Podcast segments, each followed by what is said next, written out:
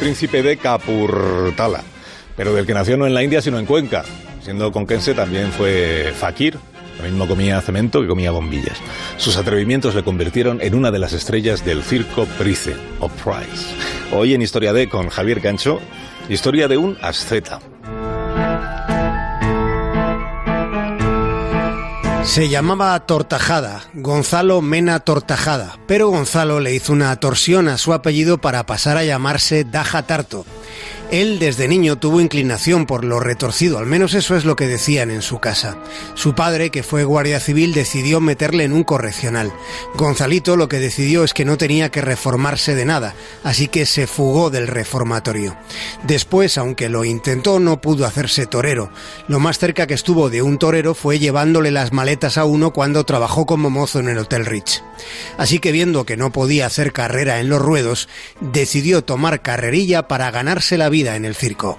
Hoy como ayer, las mañanas del Price se dedican al adiestramiento de los artistas, que en el local vacío preparan nuevos ejercicios, perfeccionan los que ya realizan o mantienen ágiles y flexibles los músculos, la vista, el pulso, todos los resortes que intervienen en el complejo y paciente trabajo circense.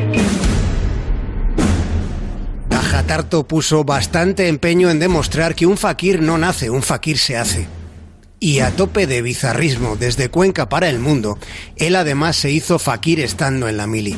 Daja Tarto no cogió su fusil, él prefería coger el sable y metérselo hasta el fondo, desafiando la intuición que se pudiera tener sobre los recorridos internos del organismo humano. Aunque una vez se causó un desprendimiento de retina después de haberse metido un estilete por la nariz. A pesar de los percances, que los hubo, puede decirse que Daja Tarto fue el mejor fakir que Cuenca dio al mundo. También es verdad que probablemente fuera el único. Aunque no ha habido nadie en toda la historia que se cargase parte de la vajilla del Pardo a propósito delante mismo de Franco. Y él lo hizo. Se comió la copa con la que acababa de brindar con el caudillo. No fue rebeldía, no hubo insurgencia ninguna. Fue sencillamente una demostración ante el jefe del Estado de las habilidades de un fakir, de uno de Cuenca, que se hacía llamar el príncipe de Capurtala, más conocido como Daja Tarto. Yo he conocido a un fakir allí que se llamaba Daja Tarto.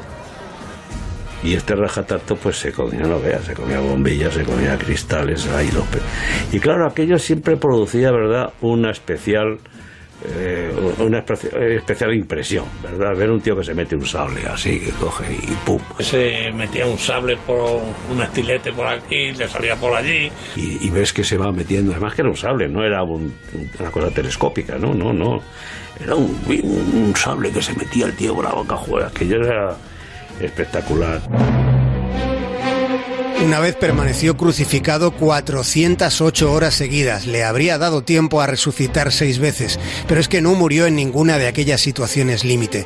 De hecho, se murió de viejo con 84 años después de una intensa vida de números circenses como los que compartió con la Fakira Paterneri, que en el registro civil figuraba como Dionisia Gallardo. Tajadardo quiso legar al mundo una estirpe artística con las Tizona Sister, que eran sus propias hijas a las que enseñó a mentalismo, domando perros y gatos como número previo al suyo. Y cuando ya el público se ha aclimatado, aparece el fakir. Es un pirófago, o lo que es igual, uno que come fuego. Totalmente invulnerable a las llamas, demuestra que por el momento es insensible a las quemaduras, aunque quizá luego en casa encuentre la sopa demasiado caliente, porque entre la estupenda y extraordinaria gente del circo se producen a veces estas contradicciones. No hubo contradicción ni en la vida ni en la muerte de Daja Tarto, que se hizo enterrar envuelto en papel de lija en un ataúd forrado de cristales rotos. Más de uno en Onda Cero.